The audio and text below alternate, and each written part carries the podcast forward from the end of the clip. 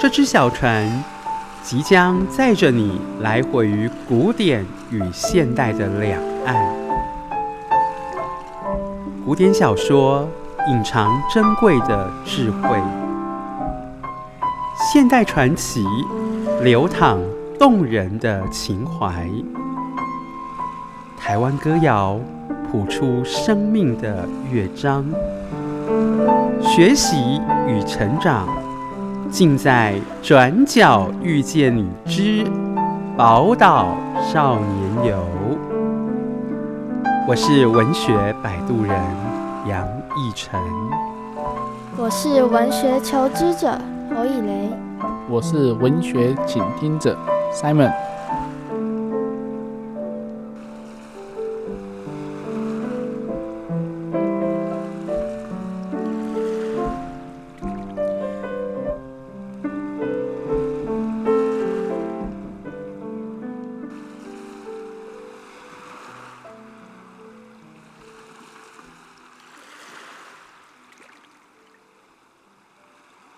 宝岛少年游，一半儿新传，一半儿酒。各位听众好，欢迎收听《宝岛少年游》。今天我们第一个单元是读《红楼梦》学台湾俗语。奕晨老师，今天要为我们介绍《红楼梦》的哪一段故事呢？嗯，呃，我今天呢要跟大家介绍的故事呢，我要先做一个铺排哦。嗯呃，凡事呢，先考虑到自己的利益哦，这是人性的特点哦。嗯、所谓的“人不为己，天诛地灭”哦。嗯、可是人如果为了自身的利益哦，会全力的呃全力以赴的去追求啊、哦，这也是非常自然的事情。嗯，只是说呢，有些人为了维护自身的利益，会罔顾别人的死活，甚至不择手段，嗯、这样子呢，就会遭受到世人的批评。哦，那这样子在《红楼梦》里面也有写到这样子的人吗？当然，《红楼梦》也有写到这样的人。很多人说《红楼梦》是一部言情小说，其实《红楼梦》呢，它是一部言情小说，我是没有意见。只是说呢，这个言情的情呢。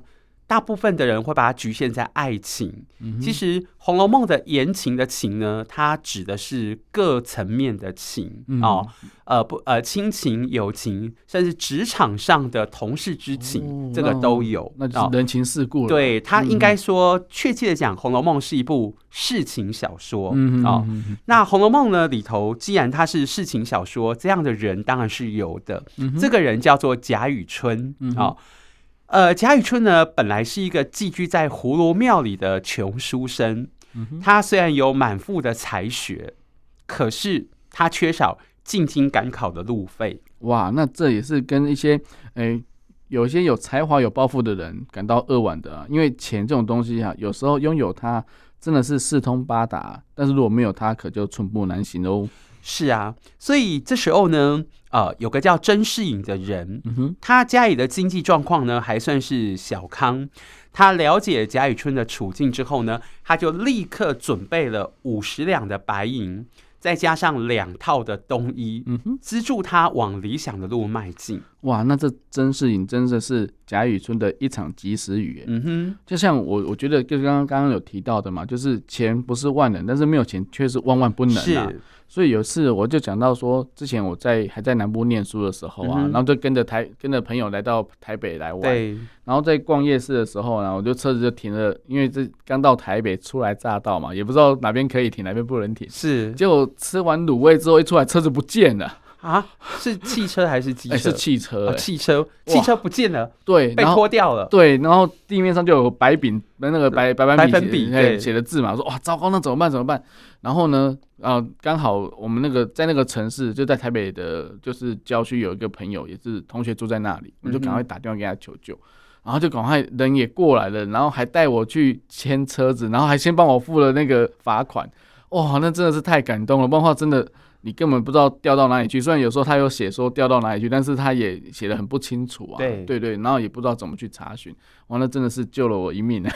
所以这算是一场及时雨。是啊，是啊。尤其是呃，你又不是台北人，是、啊，就像我们台北人到中南部去的时候，如果遇到一些困难，那当地的人也能够给我们伸出一些援手的时候，嗯、对于我们来讲也是一场及时雨。是的，是的，是的。当年我考高中的时候，那一年的高中的作文题目就是一场及时雨。对，这么巧，是是哦。好，话说回来呢，这贾雨村呢，他后来就高中了，嗯哼嗯哼。在偶然的机缘下呢，他得知甄士隐的女儿叫甄英莲，嗯，在元宵夜的时候去赏花灯，可是不幸失踪了。嗯、他胸有成竹的说：“不妨，我一定呢会派人务必把他的女儿找回来。”哇，这样看来，贾雨村真的是知恩图报的人呢。可是我故事还没有讲完啊，你不要急着下定论。贾雨村呢，后来却因为贪污，再加上个性傲慢，被同事告了一状呢，就被革职。他辗转呢去担任林黛玉的家教。不久呢，因为护送林黛玉进荣国府依亲，经由贾政竭力居中的协助哦，他轻轻松松的就谋到了一个职位。果然是这样子吼，真的是有关系啊就没关系，没关系啊你就有关系的，所以啊人脉的经营是非常重要的呢。对，那贾雨村呢，他后来就恢复了官职，嗯，他审理的第一桩案件呢是薛蟠，他是薛宝钗的哥哥，嗯，他为了跟冯渊啊争夺英莲，就是甄士隐失踪的那个女儿，嗯，这薛蟠呢竟然派人把冯渊打死。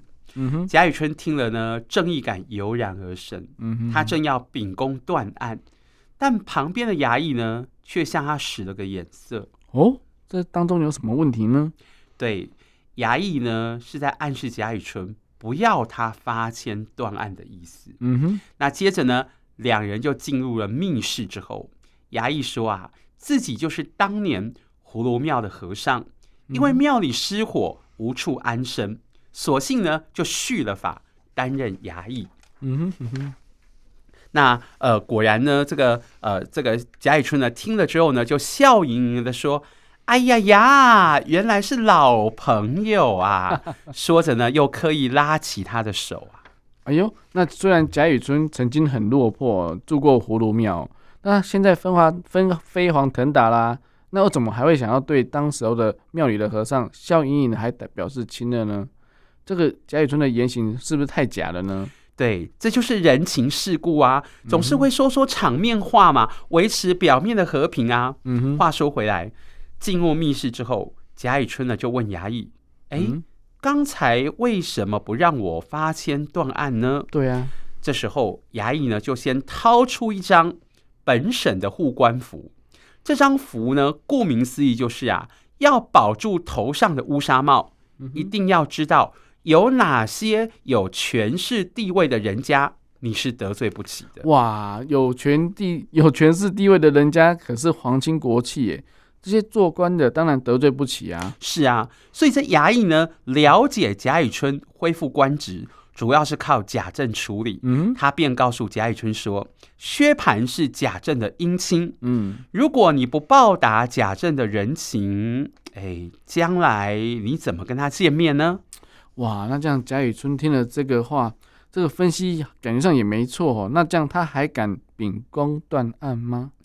贾雨村呢听了这话之后，假意说：“我三思三思。”可是最后呢，他还是胡乱判的这一桩命案，让薛蟠逍遥法外，还背弃当日要找回英莲的誓言，不敢过问了。嗯哼。另外呢，他担心衙役呢对人说出他以前贫贱。还有徇情枉法的事，他就随便呢找个罪名，把衙役发配边疆，他才觉得很安心了。哇，那这贾雨村也实在是太欧北来了哦。那这样子，这衙役也觉得很活该啊。我觉得他真的是自作自受哎。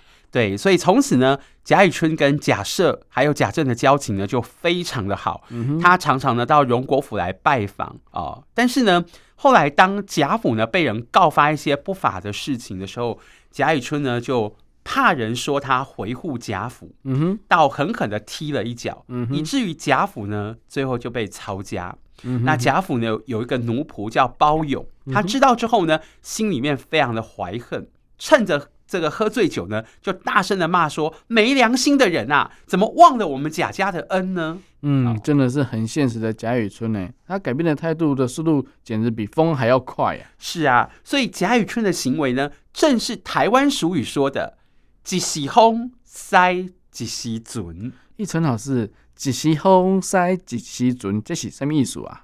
啊、呃，这个意思就是呢，见风势如何，决定船往哪个方向驶。也就是说呢，指人懂得看时势来行事，以维护自身的利益。哦，所以贾雨村为了维护自身的利益啊，去做出这样哎徇情枉法的事情，实在是令人不齿哎。如果有一天东窗事发，肯定会让他身陷牢狱之灾的。到时候他再来回头也，也也是为时已晚了。对，所以人生呢，最幸福的事啊，莫过于吃得下、睡得着、笑得出来。嗯、难怪我阿妈呢，以前常常告诉我说：“公孙呢，咱人哦。”亏心事千万唔通做啊！一家一困加好啊！好的，那我们再来复习一次哦。好，一时风塞一时准。这时候呢，比喻那些见风转舵、没有定性的人。好，谢谢奕成老师读《红楼梦》学台湾俗语，我们下次见。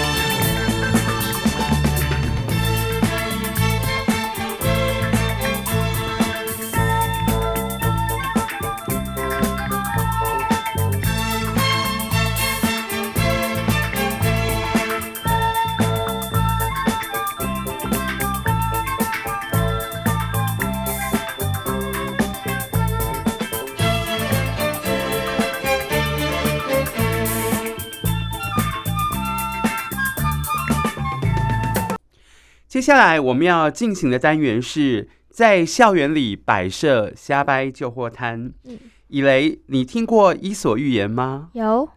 那么你可以分享你印象最深刻的一个伊索寓言吗？呃，并且呢，说明一下这个寓言故事呢，带给人们怎么样的启示？呃，最印象深刻的哦，呃，我想到是生金蛋的鹅。就是我大概讲一下这个故事，就是有一个很贫穷的农夫，对，然后就是就是已经穷到没有东西吃了，是，然后有一天他在路上呢，就看就是被一个闪闪发光的东西吸引，嗯，就看到了一只，呃，它的底下有个金色的蛋，然后就是他很好奇嘛，所以就把那只鹅带回家，然后就发现那只鹅每一天都会生一颗金色的蛋，嗯，也因为那一颗就是每天的金色的蛋，它就可以过上比较好的生活，嗯，但是就是在习惯那颗金蛋之后，他就会觉得啊，每天都要，每天只有一颗，每天都要等，他觉得太累太麻烦了，对，所以呢，他就决定把那只鹅的肚子给破开，想把金蛋全部一次拿出来，是，对，但是打开之后发现什么都没有，嗯、然后鹅也死了，就是从此之后又没有金蛋，他又变贫穷了，对，然后这个伊索。寓言带给我们的就是人不能太贪心，你不能一次想要把所有东西都拥有，然后在呃，我们也应该学会等待，不应该就是一次就把，就是想要急着把所有东西都拿走这样。这个故事我听到的另外一种版本是说是鸡，是鸡啊、哦，对，有鹅也有鸡啦，对，然后呃，我听到的版本是说呃是呃这个呃，就是这一个妻子，就是呃，等于是农夫哦，是农夫的妻子很贪心哦，倒不是农夫本身哦。好，那由此可见呢，就是人们呢都不喜欢被直白的训话哦。像你刚刚讲到说，这个故事在告诉我们。呃，人不要太贪心。对。但是如果你直接告诉人家说人不要太贪心，会给人家觉得你在呃训话的感觉。嗯。哦，所以我说由此可见呢，这人们呢都不喜欢呃被直白的训话或直白的讲道理，因此呢会把道理呢用故事包装起来。嗯。那这么样子呢，就既不会让对方觉得很尴尬，也可以增加趣味性。那听的人呢反而容易记住。哦，所以这个就是寓言的妙用。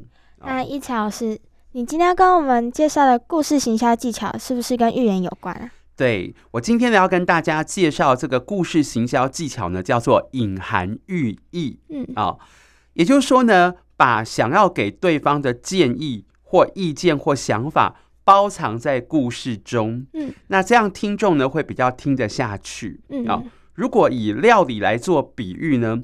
呃，像这种直白的道理哦，就像是不加任何调味料的呃这个食材哦，可是呢，这个吃起来呢虽然是很健康，但是就比较没有那么可口。嗯，那如果加了一点调味料啊，这个糖啊、醋啊、胡椒啊，哦，当然就会美味无比啊，大家也会比较想要大快朵颐。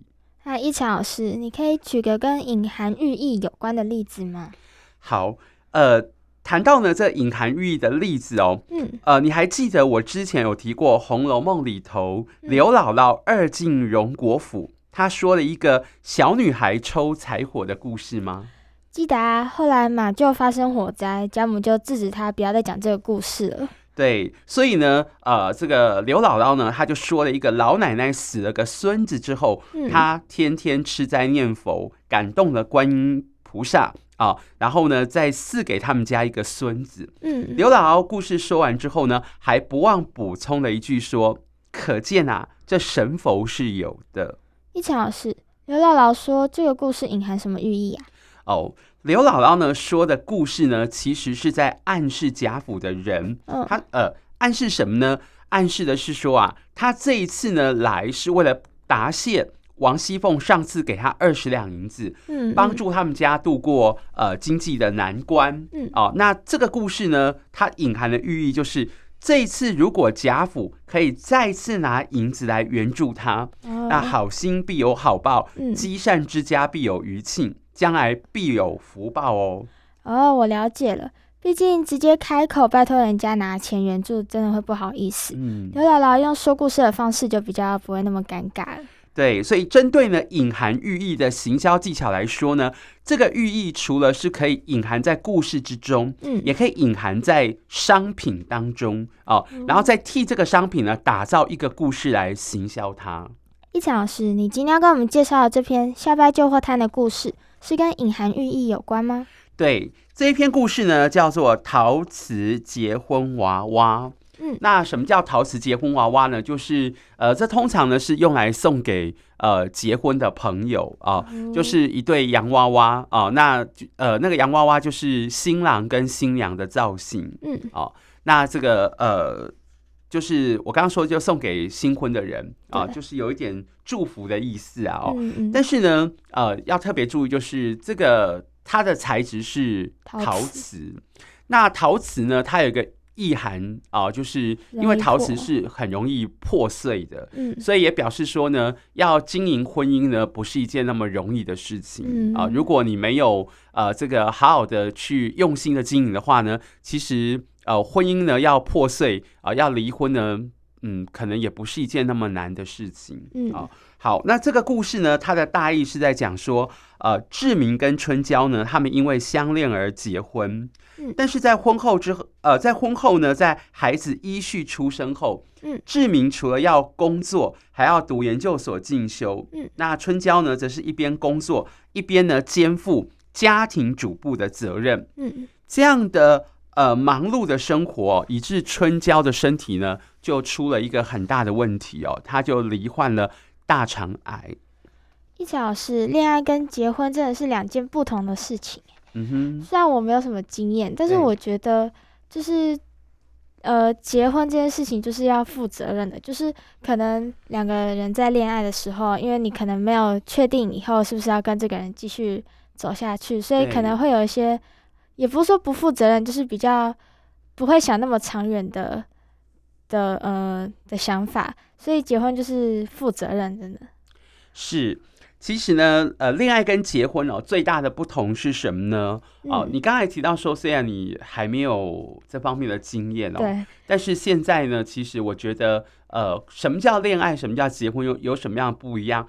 即使现在的呃国高中生没有经验，但是因为现在的社会呢比较呃风气比较开放，嗯、那呃学生呢他的心智年龄呢也比较早熟，嗯、所以即使还没有这样的经验。但是我认为，呃，学校的老师或者父母呢，也都应该要呃告诉孩子说，呃，恋爱跟结婚有什么样的差别？哦，这所谓的情感教育，不是等到呃失恋了或者离婚了才开始谈说该怎么办。嗯，那时候有时候已经是呃来不及了啊。对。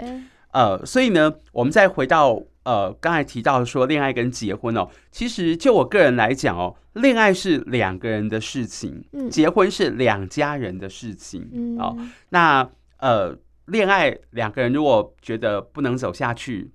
呃，分手了也不用去昭告任何人，嗯、也不用对方负什么责任。对，那结婚的话就不一样，就是它是两家的事情，所以甚至有些是因为为了某些特殊的目的而结婚的哦、呃，像政治的原因哦、或是生意的往来而结婚。那离婚就不是呃两个人的事情，是两家族的事情。嗯嗯。那不管怎么样呢，结婚呢也是责任的开始啊、呃，因为你会多了一个新的身份出来。然后你会呃，如果你生了孩子，对孩子也有教养的责任啊、哦。所以话说回来呢，当春娇住院之后呢，这个家庭的重担呢就落在志明的肩上。嗯、那我们可以看见，从这故事当中，我们可以看见，就是男人在面对压力的时候，跟女人有时候那种呃面对压力的反应呢是不一样的哦。嗯、那到底有什么不同呢？这个部分呢是大家可以自己呢去阅读的哦。一樵老师，那志明可以把工作、念书跟家庭三者都兼顾的很好吗？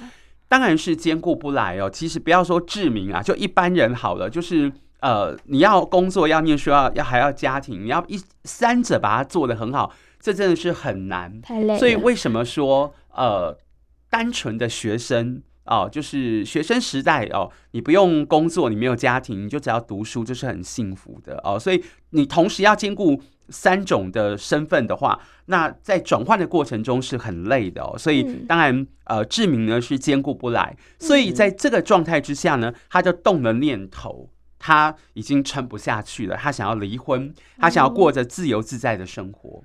嗯，虽然我对大人的世界不是很了解，但是结婚真的就是比要对彼此有负那个责任，所以如果只是把离婚作为换取自由自在的手段的话，这是逃避问题。对，所以嗯，我觉得像你的年纪还这么小，就可以了解到说，呃，这个离婚有时候是不能真正解决问题，他只是在逃避问题。嗯、那我个人觉得，嗯，离婚其实不是说不可以，而是重点是说你有没有从这段婚姻中学到了什么啊、这是很重要的。那呃，你学到了，那即使离婚了啊、呃，那万一将来还有机会再有新的一段。感情或新的一段婚姻的时候，你就不会重蹈覆辙哦。好，嗯、那呃，志明呢，他后来呢也发生了一件很重大的事情啊、哦，让他因此呢对妻子春娇呢开始将心比心。那么至于是什么样重大的事情呢？这个也是在呃我们的故事当中呢，很呃这个很精彩的，也可以让呃大家呢自己呃去阅读。嗯。哦那他们的故事跟陶瓷结婚娃娃的寓意有什么关系啊？呃，刚才我有提到说，呃，陶瓷结婚娃娃通常是送给那一种呃新婚的人，嗯，那它叫陶瓷，所以它陶瓷做的嘛，陶瓷是易碎的，如果你不小心呵护呢，就很容易被打破，嗯，哦，那其实呢，这个就像婚姻。要建立一个家庭是非常非常不容易的哦。结了婚之后呢，有了孩子就是一个家庭，但是这个家庭呢，能不能挺过生活的风风雨雨呢？啊，这就要看这个家庭的男主人跟女主人他们怎么去经营跟守护了。哦，那一强老师，请问从事哪种行业的人可以好好运用这个故事啊？我觉得从事保险业的听众哦，可以注意一下哦。像很多保险业的呃这个朋友呢，他们在呃跟客户呢推销保险的时候，嗯，有时候就是太单刀直直入，然后让呃。呃，这个客户呢会觉得你的目的性很强，对，好像就是一直希望我能够签下这个保险，嗯，哦，那呃，这种感觉对于客户来说不是很好，哦，那比较聪明的业务员呢，他会觉得说，我跟你这一次见面，我并没有一定要你买我的保险，嗯，哦，那我是以一种做朋友的心态。来跟你见面啊、那呃，在谈到呃，就是以做朋友心态来见面来聊天的时候呢，当然对方的心房也比较容易卸下，他也会跟你讲一些他的内心世界。嗯、这时候呃，业务员呢，他如果是很机灵的人，他会透过跟呃这个客户朋友的聊天的过程中，会知道说他的生活苦恼是什么，他的烦恼是什么。嗯、那了解这些之后。哦，他甚至接下来的谈话呢，也可以很巧妙的来暗示说，我能够替你解决这方面的问题。嗯，哦，那这时候如果这位客户呢，他因为已经对业务员心房卸下了，当客户主动的开口说，呃，我需要什么样的呃保险或需要什么样的服务的时候，嗯，哎。当由客户自己开口的时候，成交的几率就会很高。嗯，哦，所以我觉得从事保险业的听众可以注意一下，在这故事里头呢，春娇罹患了癌症，嗯，庞大的医疗费呢，对一个领固定薪水的家庭的经济必然会有很大的影响。因此，从事保险业的听众呢，可以借这个故事传达给客户，嗯，好险的重要性，嗯，哦。好险也有好家在的意思啊！好险的重要性，买个很重要而且必要的保险呢，一旦患病的时候，才不至于手足无措，生活乱了秩序。哦，这个故事最重要在告诉我们，面对婚姻亮起红灯的时候，应该要学习彼此着想，彼此去做沟通，而不是去呃情绪化的来解决问题。例如动不动就说啊离婚算了。对，所以呢，故事呢行销的是爱。而莫忘相爱的初衷，抱着学习的态度去经营婚姻，就是爱。谢谢一强老师，在校园里摆设瞎掰旧货摊的单元，我们下次见。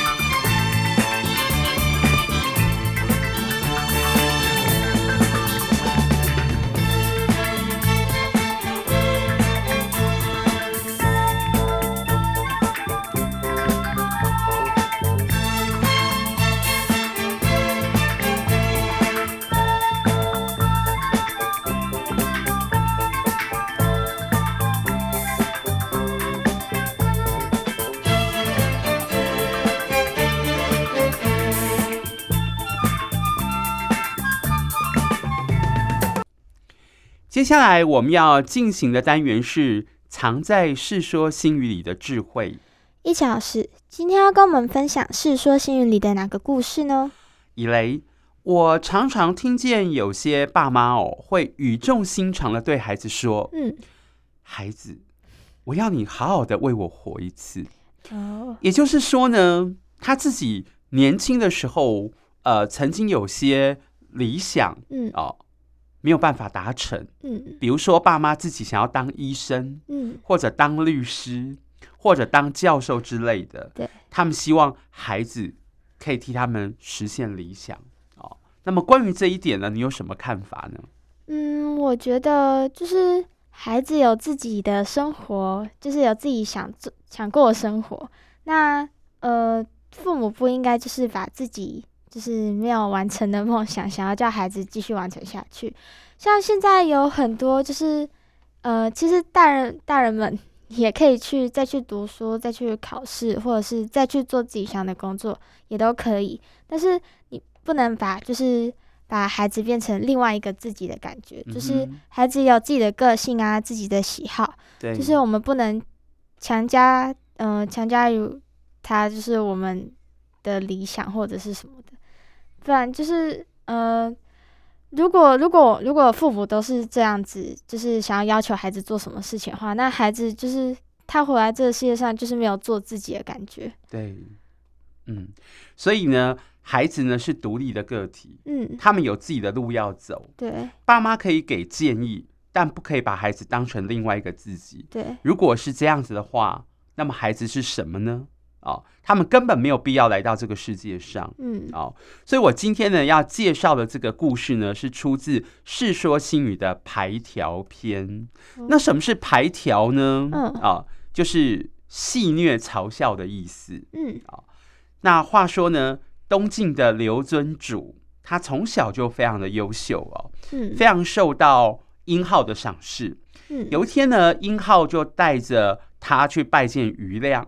嗯，但是当刘尊主呢，呃，当天的表现呢，却差强人意，嗯，并没有很好。余亮就感到有些失望。哦，嗯，事后呢，殷浩就把刘尊主比喻成是杨公鹤。杨公鹤，一强老师，什么是杨公鹤啊？杨公鹤呢，是指西晋的时候哦，有一个叫杨叔子的人，嗯、他曾经养了一只很会跳舞的鹤，哦、那他常常口沫横飞的呃跟人家炫耀说他的鹤呢舞姿有多曼妙。嗯，而有一次呢，当客人来到杨叔子家，嗯，便想要一睹那一只鹤跳舞的风采，嗯、杨叔子呢就把那只鹤呢带出来表演，娱乐客人。嗯，哪里知道呢，鹤却羽毛松散下垂。一副无精打采的样子，完全都没有舞劲。咦，为什么会这样？会不会是嗯，不想要在不熟的人面前表现，可能有点紧张或者是害羞？呃，我来跟大家呢分享一个我自己的生活见闻。嗯，呃，我有个大学的同学呢，他结婚之后呢，因为经济很宽裕，嗯，他说孩子的童年是有保存期限的，他就把工作辞掉，全副精神要陪着这个孩子成长。嗯，哦，那么他对孩子的栽培呢，可以说是砸重本哦。嗯，弹钢琴啦，下围棋啦，学英文呐，写作文呐，练跆拳呐，打篮球啊等等课程。嗯，才小学三年级呢，他的行程就排的满满的，嗯他说务必呢要把儿子啊塑造的文武双全。哇，可见这个做妈妈的对儿子期待很高哎，但就是不知道这个妈妈自己是否也很优秀，文武双全呢？还是是因为她自己做不到，却希望儿子替她做到呢？嗯，这个我倒是不清楚哦。不过呢，举凡校内校外的各类型的比赛呢，他一定要儿子参加。嗯，只要得奖呢，他便 PO 上脸书。昭告亲友，看着不断攀升的暗战数呢，他更是开心的神魂都飞起来了。那他的儿子愿意接受妈妈这样的安排吗？如果是我，就是太太多事情，就是呃，其实他刚刚有说到童年是有保存期限的，我觉得童年应该是小朋友做自己喜欢做的事情，就是像去玩啊，去做什么。如果一直排行程想要去玩，就是妈妈想要。他要完成的事情的话，我觉得这不这好像不太算童年。嗯、而且如果就是小朋友很不喜欢，嗯、呃，这些事情，但是又不敢不敢跟妈妈开口的话，那他的压力真的会很大。那所幸呢，他的儿子哦，倒是很优秀，也很听话。嗯，他从来没有跟妈妈抱怨过玩乐的时间太少，嗯，反正呢就是很认份啊，很努力的去争取荣誉，嗯，以博得妈妈的欢心。那这个儿子如果是发自内心希望自己好、自己变强的话，那真的很令人佩服诶。如果只是为了博得妈妈欢心，他可以长长期承受这些学习压力吗？嘿嘿，那你就问到重点了哦。有一次呢，我同学呢就要他儿子参加校内的演讲比赛。嗯，那这项比赛呢跟期中考还有英文升级考的日期很接近。哦，当时呢我就一再的劝他说取消吧，让孩子好好的准备考试吧。哦，嗯，嗯，对。结果呢他完全不听劝，他说考试当然要好好准备，但比赛呢说什么都不能输给隔壁班的阿瑞。于是呢，他就寄出高额的钟点费，聘请家教来指导。我听说呢，他儿子每天都是超过十一点才上床睡觉，真的是很心疼啊。他儿子才小学三年级，哎，日子就过成这样子。那如果国中三年级，该不会就连睡觉时间都没有了吧？我觉得学习是一辈子的事情，不应该急于一时，要一网打尽啊。对，学习是一辈子的事哦，嗯，不应该急于一时。那么后来呢？这个比赛结束之后的星期天，嗯、我跟我的同学来一个呃下午茶之约，他就带他儿子一起来，嗯、我就问了比赛的结果，嗯，结果他儿子呢瞬间非常的害怕，制止他妈妈说不要说，哎，这样子就知道结果铁定不妙了。是啊，我同学呢就叹了一口气说啊，哎，听他老师说啊，他一上台。才说了两句，嗯，就支支吾吾了。时间一到，就夺门而出，趴在走廊的栏杆上大哭。嗯，还说呢，比赛那天早上，我还替他请了四堂课的假，让他在家练习。嗯，哪里知道会变这样子呢？竟然输给了阿瑞。天啊，这样听来，这个妈妈简直把孩子当成向人炫耀的资产，另类的社交工具了。那孩子同时背负这么多种压力去比赛，怎么可以有好的成绩呢？所以我就忍不住跟他说：“你根本把孩子当成是杨公鹤啊！”哎，我觉得他儿子啊，就跟刘尊祖还有杨公鹤一样，可能压力都太大了，以至于临场才会失常。没错，我问他儿子说：“比赛的那天，你是不是也如此呢？”他儿子一听我这样问啊，嗯，眼眶一红。趁这个机会呢，我就告诉我同学，嗯，比赛的目的是为了激发孩子学习的动力，嗯，而设了第一名，只是希望大家有个努力的目标，锁定目标，认真学习而已。重点是在学习，嗯，不在名次啊。对，今天的故事告诉大家，在学习这件事情上，贪多嚼不烂，那可能是会消化不良的耶。谢谢一禅老师。藏在《世说新语》里的智慧，我们下次见。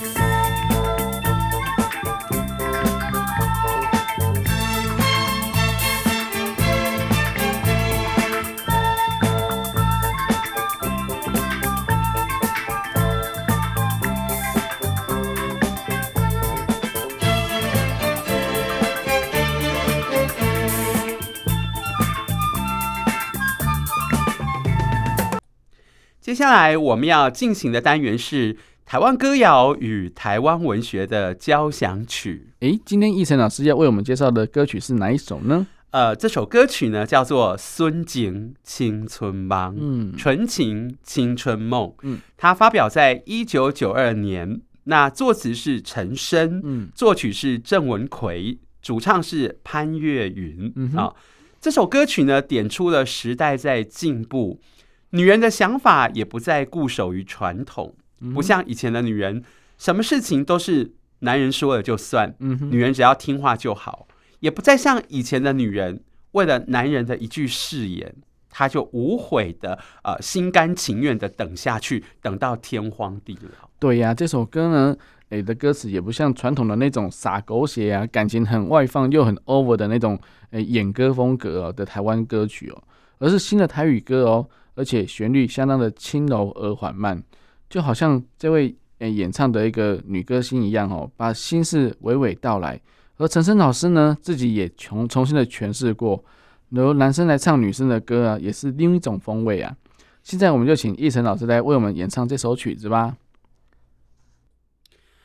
送你到火车头，我头着做你走。亲像长线风吹，双人放手就来自由飞。阮也有几句话，想要对你解说，看是藏在心肝底，较实在。阮嘛有逐工等，只惊等来的是怎梦？想来想去，袂当辜负着青春梦，青春梦。咱两人相欠债。你欠阮有较侪，归去看破来找找，较实在。送你到火车头，我头阮要来走。亲像长线风吹，双人放手就来自由飞。毋是阮轻等，时代已经无共，查某人嘛有家己的想法。甘愿是毋捌等，脚影等来是一场空。想来想去，同款辜负着青春梦，青春梦。唱歌来解忧愁。歌声是真温柔，查某人嘛有家己的愿望。刚才奕晨老师所提到的，以前的那个女人是很传统的，很听丈夫的话，这是真的哦。因为呢，以以往啊，在传统的观念当中是男主外女主内的。所以男生是做出国出外是去努力赚钱工作，那女女生就是持守家里当家管啊，教养孩子啊。所以女人在家里的分量是没有那么重的。那因为她第一个又没赚钱，第二个就是一一切都是以男生的话的意见为意见哦。那真的是这样子的。嗯，这传统的女人呢，她为丈夫、为孩子、为家庭付出的所有啊，嗯，等到孩子大了呢，她也有自己的家庭。或者忙于自己的事业的时候，这时候有一些女人会顿时觉得很无助，因为她不再被需要了。那这些无助的女人呢，有的会沉浸在回忆当中啊，然后细数呢以前谁辜负了她啊，哦，嗯、这就是俗话说的哦，见讲都讲过去，嗯哼，随讲个随背记，一寡钱个红骗骗去，想到归去来死死去，这真是太传神了哦。但是这样的女人真的是会让另晚辈害怕的耶，嗯，因为负能量实在太强大的。如果自己的定力不够啊，很容易被它吸进那个黑色的漩涡，就跟黑洞一样哦。所以啊，如果当你的诶妈妈们，他们诶、欸，当你的妈妈不是妈妈们哦，在年老之后，懂得自己安排的生活啊，为自己找乐子，那真的是儿女的福气耶。对，没错。所以我今天呢，要跟大家呢来介绍的这一篇台湾文学作品呢，叫做《杂波浪》。嘛有家己的愿望，它的作者呢是江娥。这篇散文呢收录在他的散文集《熟女养成记》。哦，我知道，我知道。哎、欸，这个《熟女养成记》啊，之前还被改编啊，拍成电视的连续剧哦。我还有追耶。我很喜欢作者呢，跟他阿妈那种又亲密又浓厚的那种祖孙情。奕晨老师啊，那这篇散文在写些什么呢？呃，我们从这篇散文里头呢，可以看出作者的阿妈哦，就是一个非常懂得。安排自己生活的女人，嗯，哦，她去参加早觉会，每天一大早呢，跟舞伴们啊一起学跳舞，嗯、还拉着媳妇去参加。嗯、为了孙女小学的八十周年的校庆，嗯、阿妈天天跟舞伴练习，嗯、又为了高山青的舞蹈，嗯、设计的充满原住民风味的呃服饰。嗯、在校庆的那一天，阿妈在台上尽情的舞啊跳啊，哇，真的真的是非常充满活力的阿妈哎。那除了动态的活动之外，有没有什么静态的活动呢？有啊，作者呢写阿妈每周总会有一天啊，去村里的老人活动中心参加歌唱活动。嗯哼，那每个人呢都要上台唱一首歌给大家听，嗯哼，彼此欣赏，互相鼓励。嗯哼，那最有意思的是，呃，莫过于呢，呃，求好心切的阿妈哦，嗯，他会买来录音带，嗯哦，他会去买录音带，并学习操作录音机，然后要作者教他唱，陪他练唱。哇，作者教阿嬷唱歌，哎，这真的很有意思。那作者是怎么教的呢？作者说他一句一句的教，嗯，那些传统式的台语歌曲，像《莽村风》、嗯，《乌雅灰》、嗯，《望你早归》哦，这些都难不倒阿嬷。是，可是流行的台语歌曲旋律变化多端，嗯、可就让阿嬷受到打击了。嗯比如说江蕙的《唔想一》，嗯好，哦。这个唔想医有一个笑话，就是唔想医的国语就是不想医，那人家说不想医就不要医，对，对，所以江蕙的唔想医呢，其中有一段的有一段歌词是啊，唔想依，唔想依，唔想依，唔想依，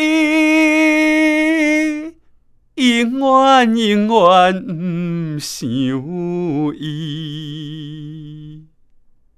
阿嬷呢就学得很辛苦，练了好几天呢，还是没有办法把那四个五行一塞进一个八拍里面，所以有时候唱着唱着呢就恼羞成怒，甚至会飙国骂。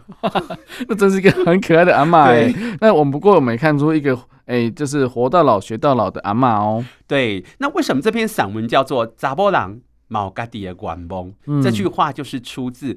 孙景青春帮这首歌哦，哦嗯、阿妈觉得年轻的时候，她在婚姻中已经尽了最大的努力了。是，现在老了后，她也想在婚姻中保有一些自主的空间，嗯、比如说呃跳舞啦，啊、呃、唱歌啦。是是，哦、所以特别要说的是，孙景青春帮里面说。亲像长山风吹，双人放手就来自由飞。哦，这也是一堆字放在一起，嗯、相当折磨年过七十的阿妈。哦，哦，这段我有读到哦，作者还写到哦，哎，不管哎，但是不论多难哦，每当战战兢兢的唱完紧张的一段，又终于来到唱歌来解忧愁。歌声是真温柔，查某人嘛有家己的愿望。到这边的时候啊，我能够在阿嬷终于放下来的那些诶轻松下来的歌声当中，听见了感动哦。她非学会这首歌不可，大概是为了能够唱这几句吧。